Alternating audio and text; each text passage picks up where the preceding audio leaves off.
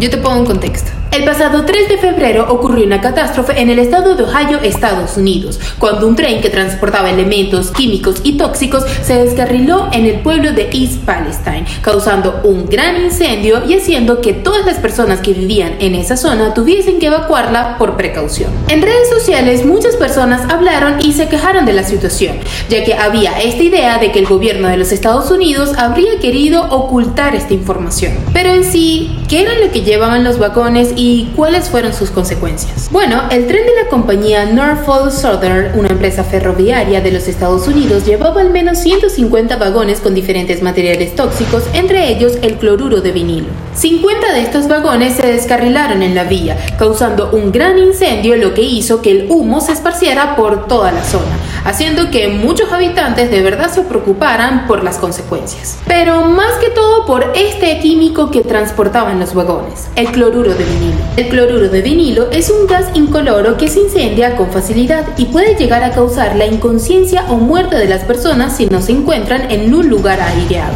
El cloruro de vinilo más que todo se utiliza para crear los tubos PVC, que son estos tubos blancos que vemos en las construcciones. Entonces, cloruro de vinilo más incendio de un tren, pues vamos a decir que no era la situación ideal. Las fuerzas policiales indicaron que había cierta preocupación por la contaminación del aire, del suelo y del agua, ya que el humo se esparció por toda la zona.